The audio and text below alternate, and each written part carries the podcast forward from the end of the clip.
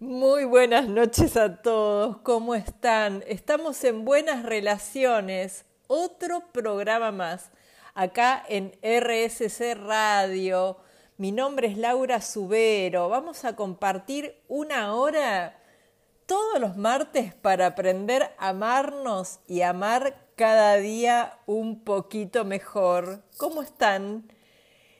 Otra semana más, impresionante el programa anterior, hemos hablado de la soledad, hemos hablado de los duelos, del significado de la palabra soltar y muchísimas cosas más.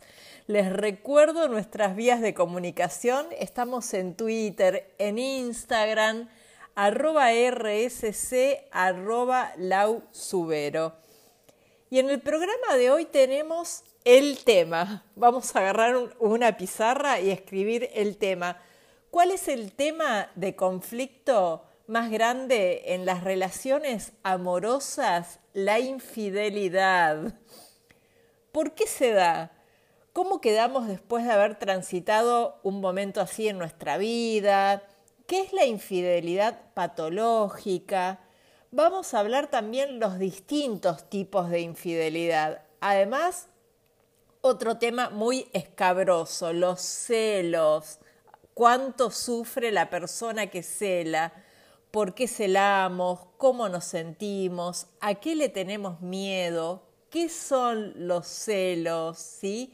¿Y qué tengo miedo a perder? Y vamos a hablar también de las habilidades sociales. Lo tenemos a él, a Luis Belenda, nuestro escritor invitado en el tercer bloque para darnos su mirada masculina sobre los celos. No se lo pueden perder.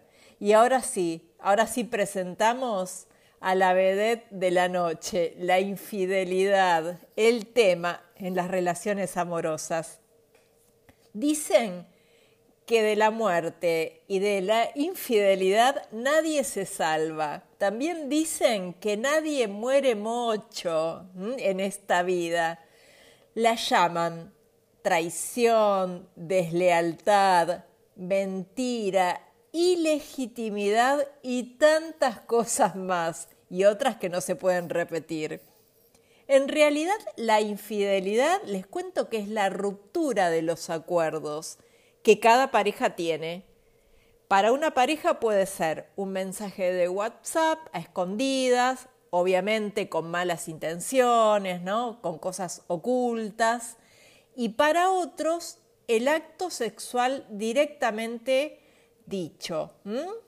Por eso es importante, como les contaba en los programas anteriores, hablar de los acuerdos, de las expectativas, y de los límites antes de comenzar una relación amorosa.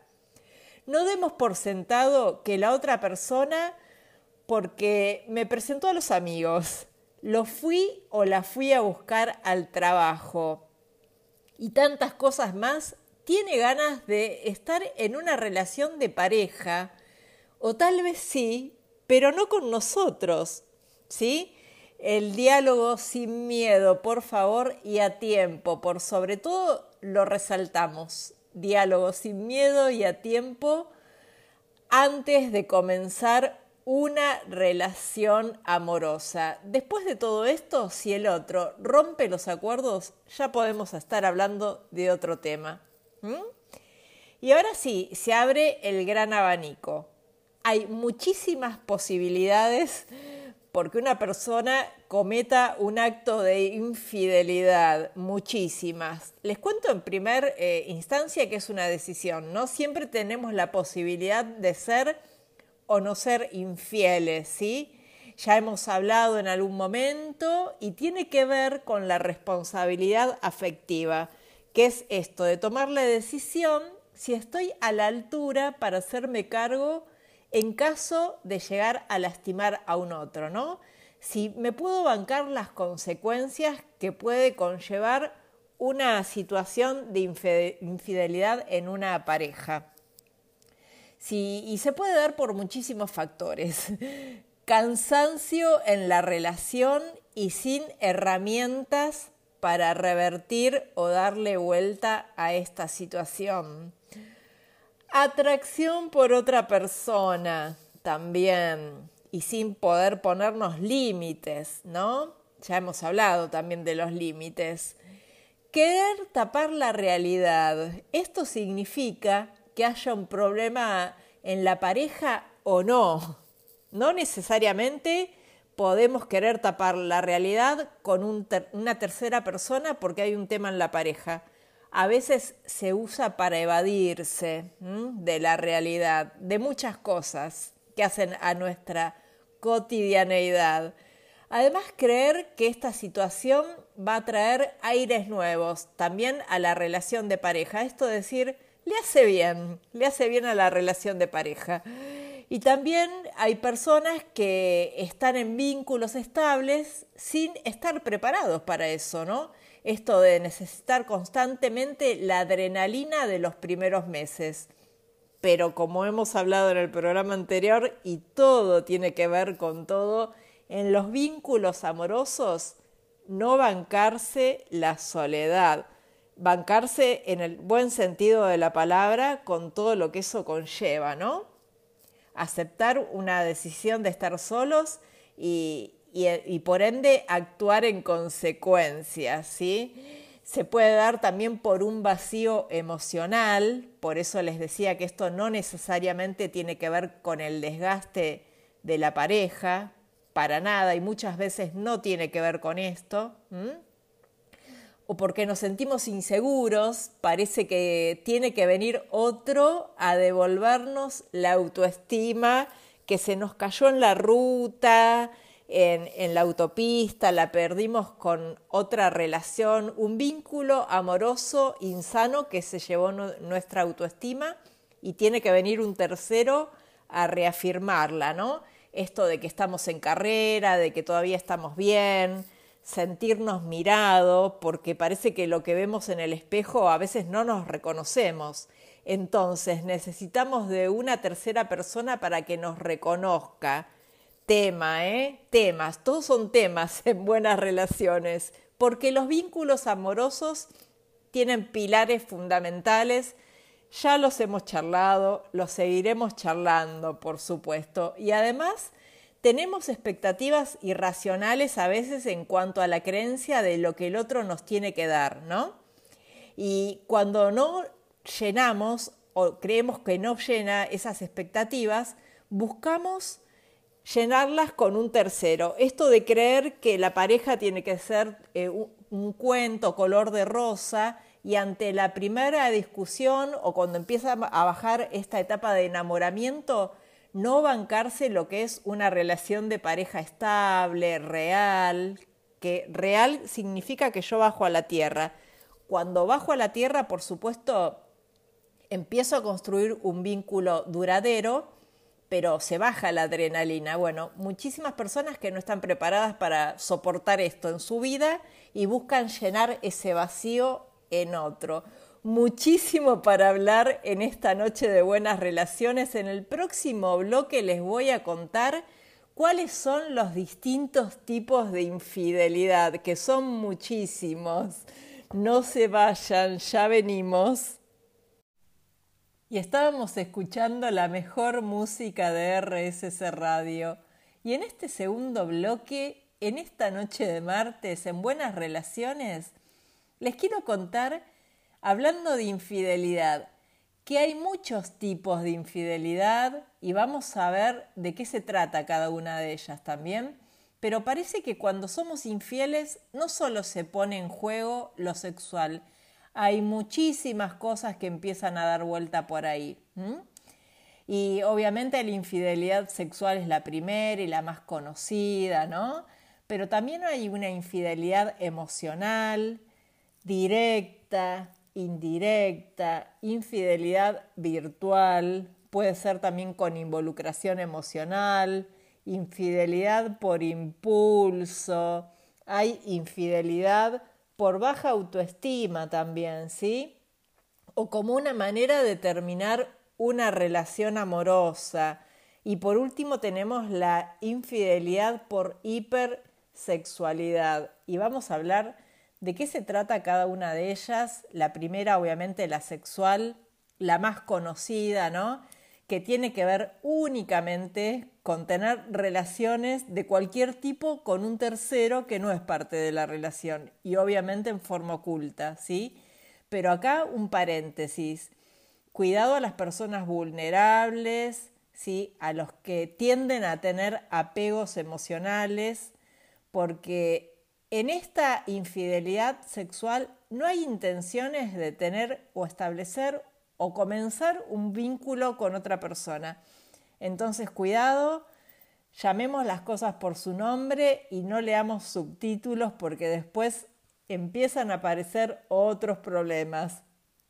Tenemos, habíamos dicho también la infidelidad emocional, que en esta, bueno, no necesariamente tiene que estar la relación sexual consumada, ¿sí? Acá se empieza a generar un vínculo amoroso con un tercero, obviamente de manera oculta, ¿no? Pero se empiezan a poner en juego otras cosas.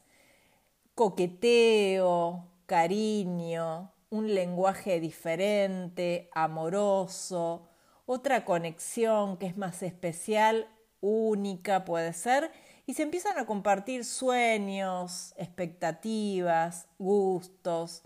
No necesariamente, como decíamos, tiene que estar eh, consumado el acto sexual, pero sí estamos hablando que no es una relación de amigos, ¿sí? Es una relación como si fuera de pareja, donde hay otro trato, donde puede estar o no el vínculo sexual presente. Después tenemos la infidelidad directa, que, bueno, esta, la característica que tiene, que desde el inicio tiene la intencionalidad de ser infiel la persona, porque, y empieza a trabajar para eso, para que eso suceda. ¿Qué significa esto? Que empieza a planificar, a organizar ese encuentro con un otro, ¿no?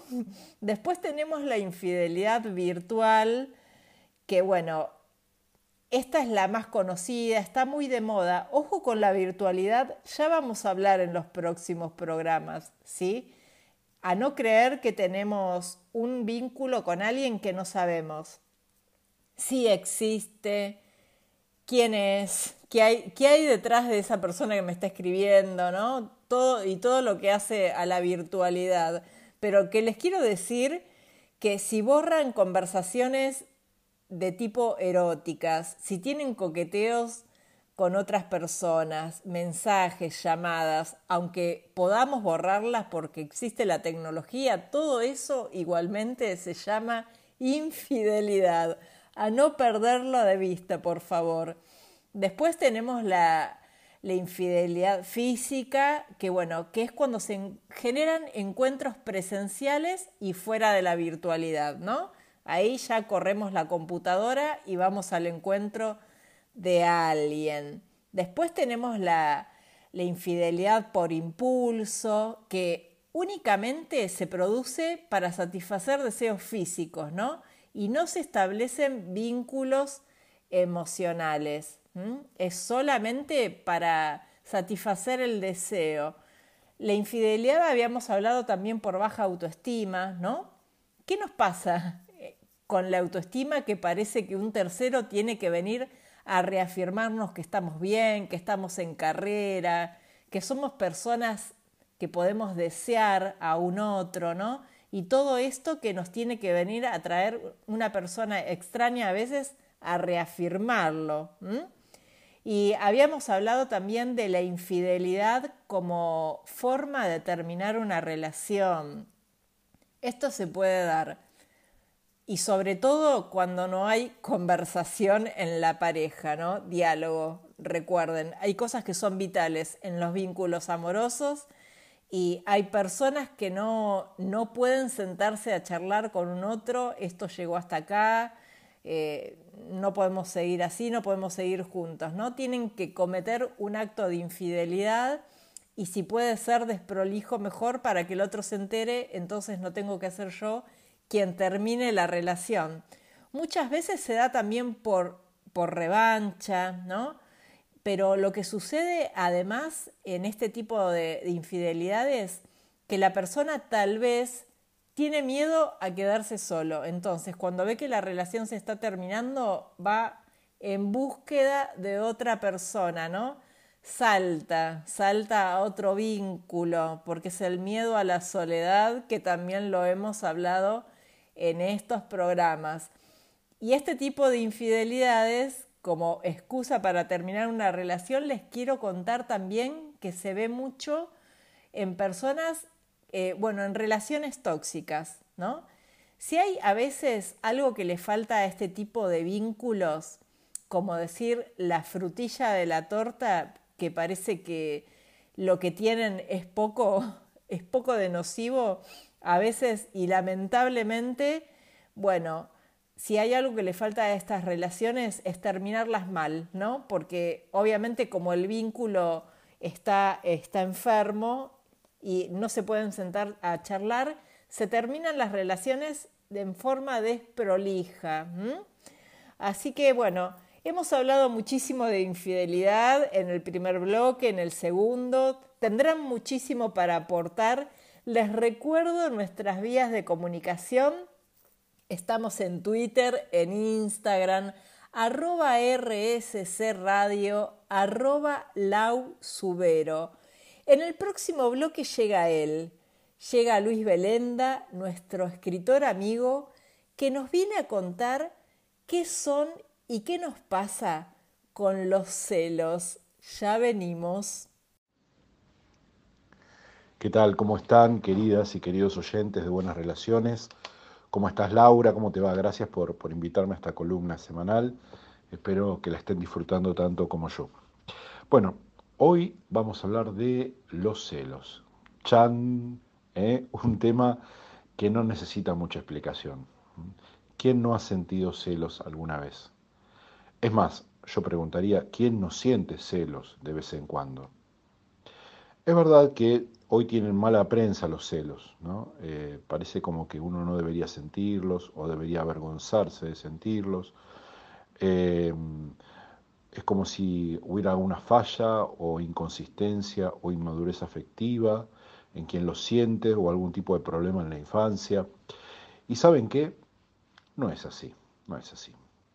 Hay que dejar de hacer juicios morales sobre los sentimientos. ¿eh? Ellos están ahí, uno los, no los llama, aparecen simplemente, ¿no? El juicio moral es para las acciones de las personas. ¿eh?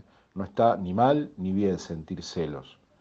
Está mal que yo dañe a alguien a causa de los celos. Hoy estamos hablando de los celos, pero esto es válido para cualquier sentimiento. ¿eh? A los chicos a veces les decimos, no tenés que sentir esto, está mal que sientas esto, y en realidad de esa manera lo que estamos haciendo es enseñarles a negar lo que sienten. ¿sí? Eh, esto se llama reprimir y es la causa de todas las neurosis. Eh, no sirve de nada negar lo que sentimos, eh, porque en realidad los sentimientos no desaparecen porque nosotros los neguemos. ¿sí? No podemos dejar de ser quienes somos en realidad. Eh, lo, positivo es, bueno, enseñarles a reconocer lo que sienten y a preguntarse, bueno, ¿por qué lo sienten y qué van a hacer con esto que les pasa? Los celos son parte de nuestro sistema de alertas. Por algo hemos desarrollado alertas en nuestro organismo, no están ahí por, porque sí, sino que hay una razón. Miren, la semana pasada veía eh, en un documental a una mamá guepardo que comía junto a sus dos cachorros eh, una presa que había cazado que le había costado bastante conseguir, ¿no? porque era una época de sequía en África y la verdad que el alimento no abundaba. Y bueno, estaban en esto los tres cuando de pronto ve por el rabillo del ojo que unas hienas andaban por ahí haciéndose las distraídas, ¿no? como que estaban de paso, y la mamá Guepardo se puso como loca. Enseguida mostró los dientes. Algo parecido nos sucede a nosotros cuando sentimos que podemos perder lo que tenemos porque algo o alguien lo amenaza. Entonces se enciende esta alarma.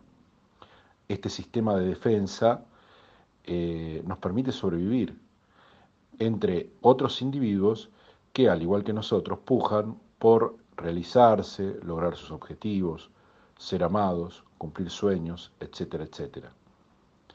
Miren, ejemplos cotidianos de estas alarmas o alertas que se nos despiertan ¿eh? cuando decimos estoy celoso o celosa. ¿eh? Por ejemplo, ¿por qué mi nieto prefiere a la otra abuela? ¿Cuántas abuelas les ha pasado o abuelos, no? Esto, eh, esta puja que hay entre los abuelos de a ver con a quién prefiere el nieto o la nieta. ¿Por qué mi marido llega tan tarde a la reunión? Qué sospechoso, ¿no? ¿Por qué mi hija es más cariñosa con el papá que conmigo? ¿Por qué mi jefe o mi jefa no me tiene en cuenta? ¿Por qué mis padres le dejan hacer cualquier cosa a mi hermano y a mí no? ¿Por qué mi esposa se pone tan linda para salir con las amigas? ¿Por qué mi mejor amiga salió con fulanita y a mí no me invitaron? Cosas que nos pasan habitualmente. Y de la misma manera que la mamá Guepardo, ¿eh? Estamos cuidando nuestro territorio, aquello que hemos logrado conquistar en nuestra vida, sea bien un puesto de trabajo, sea un lugar especial en el corazón de otra persona, sea una estima o prestigio que nos hemos ganado en algún círculo social o profesional. Eh, lo que tenemos que hacer entonces es preguntarnos qué hacemos con esto. ¿sí?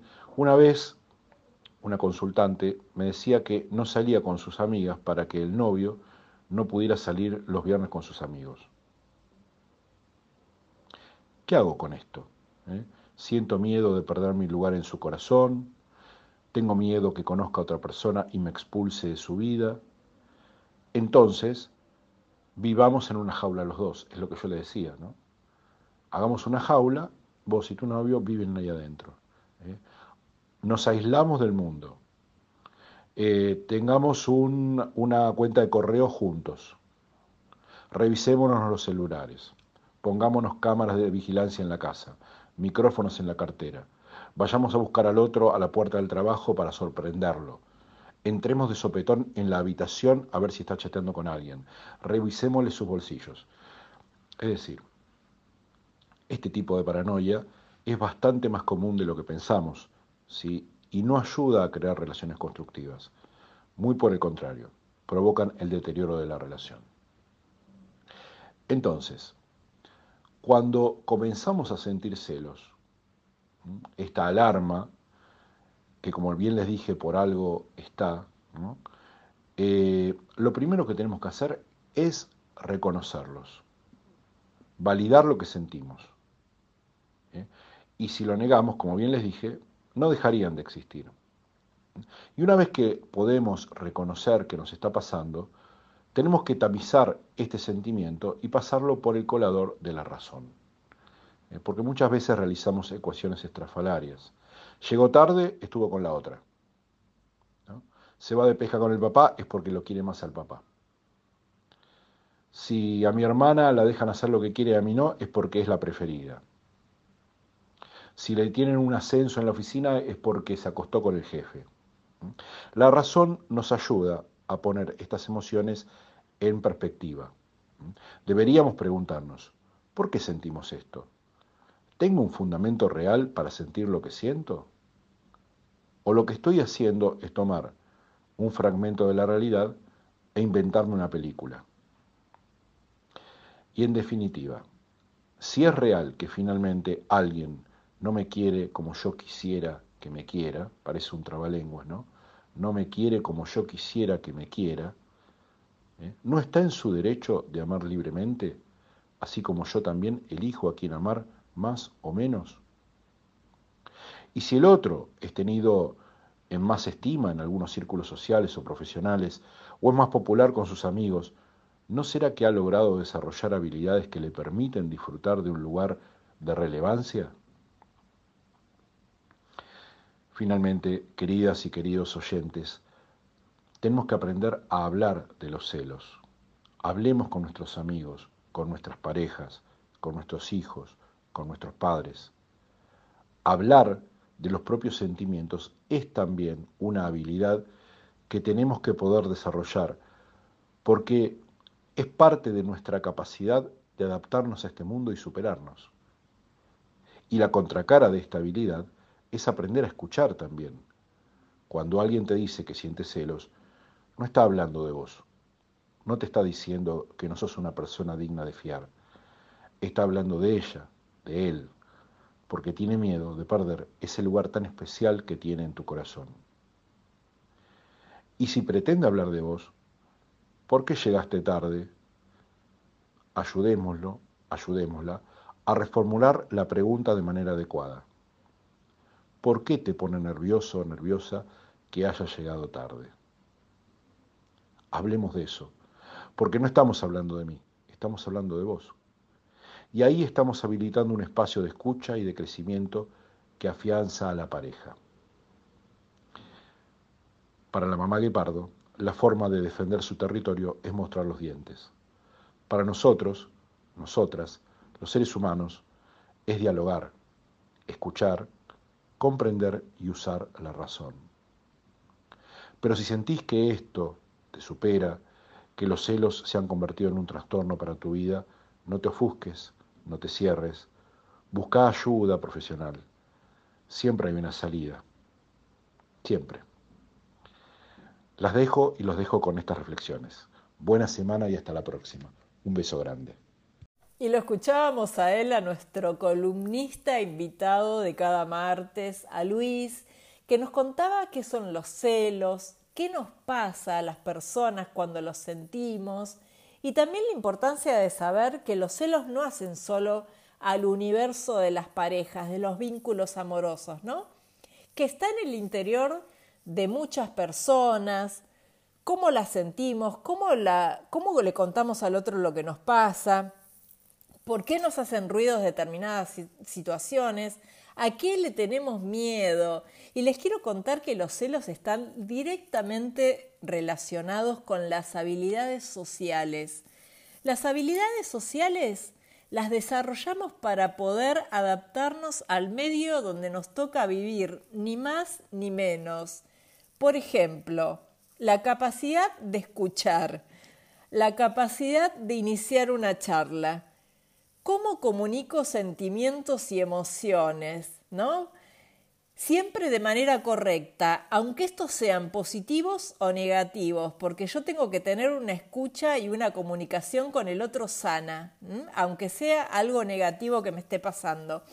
Entonces, llevado al terreno de los celos, si no tengo desarrolladas las habilidades sociales, ¿cómo le voy a poder contar al otro lo que me pasa, qué cosas me hacen ruido? Y poder trabajar entre dos alguna situación a veces y muchísimas veces pasajera. Lo que hay que entender también en este mundo de los celos, que hay muchísima gente que gracias a Dios no lo siente, pero que esto no significa desinterés por la pareja, porque todavía se mide en muchas relaciones el amor por cuanto el otro me cela, y alguna de las causas de que estas personas no sientan celos, le quiero decir que es una autoestima fuerte, una persona con un autoconcepto sólido de sí mismo, es la valoración positiva. ¿Se acuerdan cuando hablábamos de autoestima que decíamos que es la valoración que tenemos de nosotros mismos? Bueno, si esa valoración que tengo de mí mismo es positiva, yo voy a ser una persona que ande por el mundo segura, ¿no? Segura de mí, segura de lo que valgo, etc. Si tengo una valoración negativa, cualquier persona que ronde a la pareja, al mundo de, mi relación con otro, se convierte en una amenaza, porque cualquier persona es mejor que yo. Recuerden que hay pilares fundamentales para una relación sana y uno de ellos es tener la autoestima construida y positiva, ¿sí? Esto hace a las buenas relaciones, pero como decíamos, los celos obviamente no son solamente y exclusivos de las relaciones de pareja, también se puede dar entre amigos, entre hermanos, porque tenemos muchos vínculos que están alrededor, ¿no?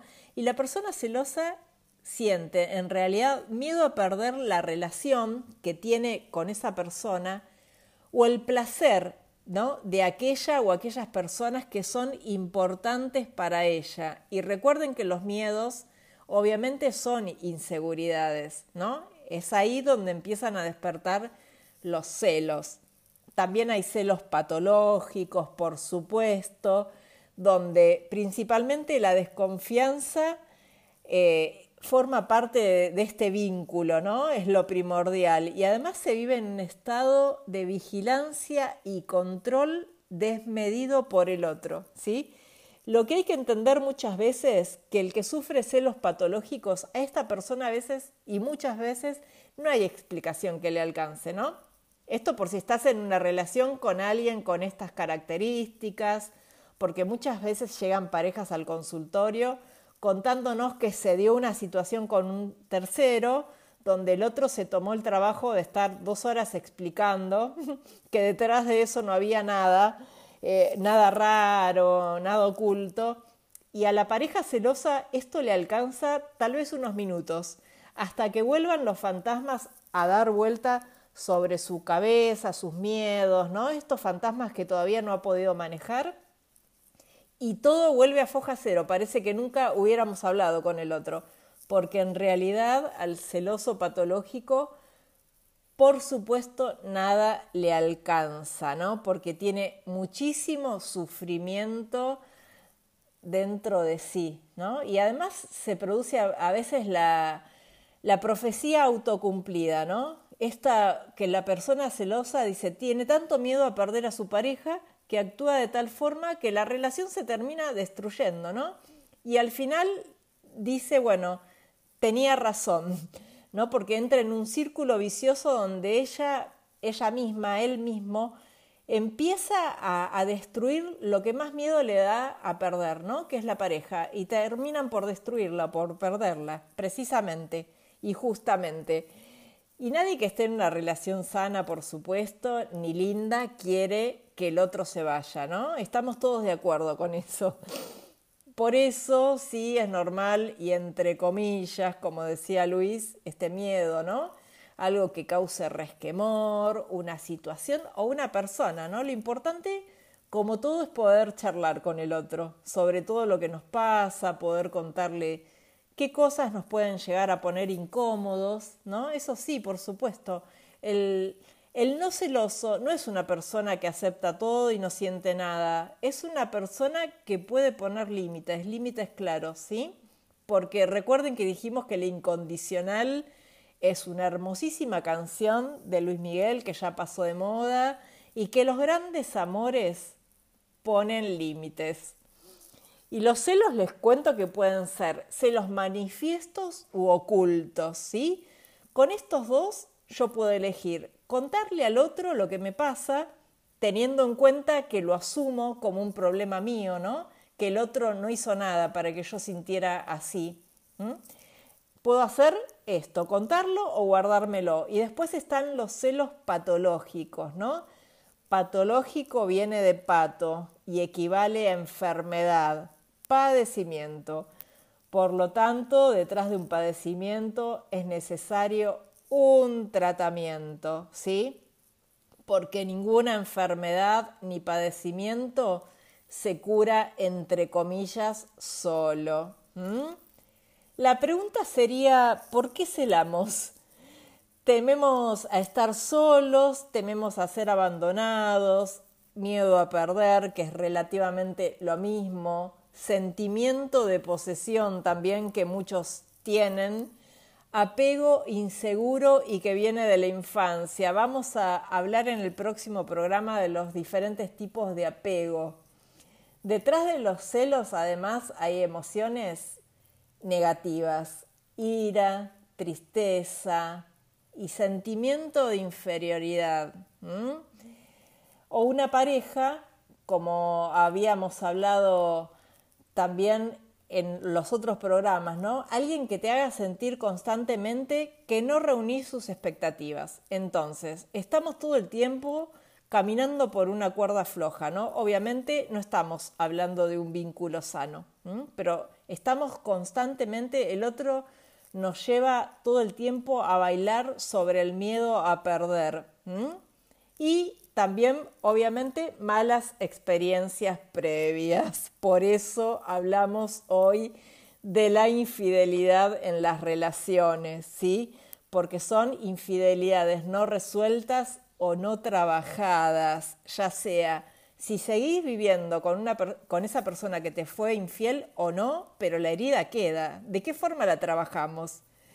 Cuando perdonamos, sería la gran pregunta de esta noche. ¿En realidad perdonamos? ¿Qué es lo que perdonamos? Ya venimos. Y llegamos al último bloque y hemos hablado muchísimo de infidelidad en el programa de hoy. En el primer bloque, ¿qué es? ¿Por qué nos pasa? ¿Qué nos sucede con ella?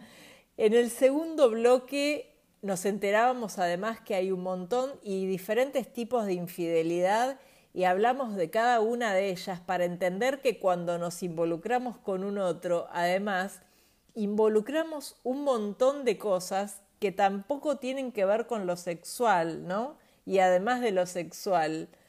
Y en el tercer bloque y cuarto hablábamos con él, con Luis Belenda, nuestro escritor, acerca de los celos, un tema que está muy relacionado también con la infidelidad o después de ella. ¿Qué le pasa a la persona que cela? ¿Por qué sufre tanto? Hablábamos de los miedos, muchísimo para seguir hablando en los próximos programas también, aquí en Buenas Relaciones. Y les quería contar para terminar un poco también y cómo queda la persona que, que le han sido infiel, ¿no? Porque no es una persona que termine una relación común y corriente, no es una persona más que se separe, es una persona que va por la vida durante un tiempo y hasta que pueda elaborarlo o trabajarlo con ayuda, con sensación de desolación, de que ha sido obviamente traicionado, traicionado su confianza, su amor, muchísima confusión porque empieza como a revisarse también el tema de la culpa, ¿no? ¿Qué hice yo para que esto suceda? Un tormento por los celos, no por nada hemos traído los celos, como les decía, a este programa también hablando de infidelidad, eh, mucha inseguridad y por supuesto baja autoestima. ¿eh? Por eso todo tiene que ver con todo. Y les quiero contar para los que trabajamos en consultorio, obviamente que no hay una forma mágica de, de restablecer un vínculo, si se quiere, después de de una situación de infidelidad. Pero lo que sí tomamos en cuenta lo siguiente, como primera medida, no tomar decisiones apresuradas, ¿sí? Nada que, que decidamos sin pensarlo y sin elaborarlo puede salir bien. Después, darse espacio. Esto de correrse no necesariamente tiene que ver con la separación, correrme un cachito dentro de la relación para poder pensar qué pasó y qué quiero. Buscar ayuda, como les decía, ¿sí? Desde un amigo hasta un especialista que los pueda ayudar en forma individual o como pareja, si se quiere. Y sobre todo tomarse el tiempo que necesiten. Nada de que el otro además me venga a decir ahora eh, que tome una decisión, ¿no? El tiempo es vital, tengo que encontrarme con lo que pasó, sanar la herida para poder reconstruir, porque con la herida abierta se sigue en las relaciones en muy malas condiciones. Y bueno, para terminar, como es costumbre de este programa, y les quiero contar también en el próximo programa, el próximo martes vamos a hablar de los distintos tipos de apegos emocionales, ¿sí? ¿Qué son? ¿Por qué se dan? Eh, se está hablando mucho del apego. Y vamos a hablar de las heridas. ¿Cómo seguimos la vida con las heridas emocionales? ¿Cómo reconstruimos nuestra vida y seguimos adelante también en el amor después de haber conocido la herida? Todo eso en el próximo programa. Y hoy les traje algo también de la escritora Patricia Faur para compartir con ustedes que me gustó mucho. Hay finales que no terminan. Hay heridas que no cierran. Hay cierres que están abiertos. No podés terminar, decir adiós, basta, se acabó, hasta acá llegué. Tu paciencia infinita, tu tolerancia desmedida, tu ilusión descontrolada, tus miedos apabullantes, tu angustia que quema. Todo eso te impide decir no quiero más. Me corro, me aparto, me voy.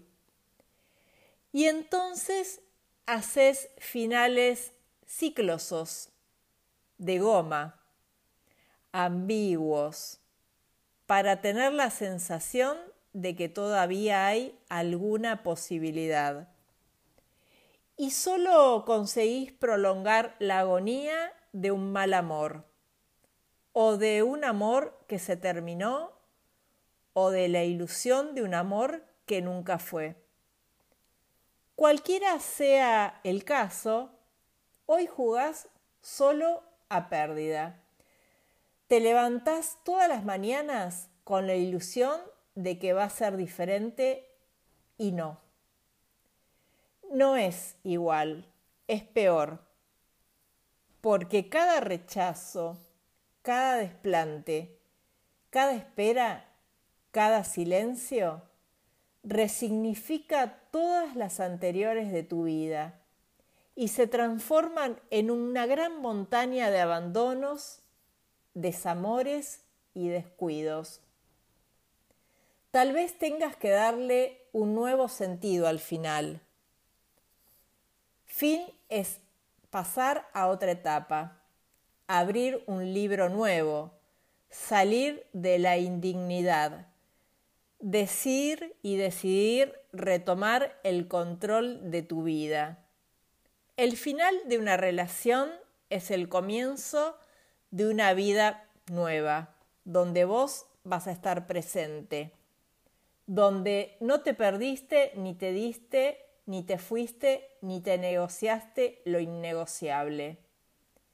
Ese final es el final de la tortura, de dar examen para ver si alguien decide quererte, aun cuando sabes de antemano que saldrás reprobado. Te cambio ese final por un comienzo. Te cambio esa congoja por el alivio. Te cambio esa humillación por la dignidad.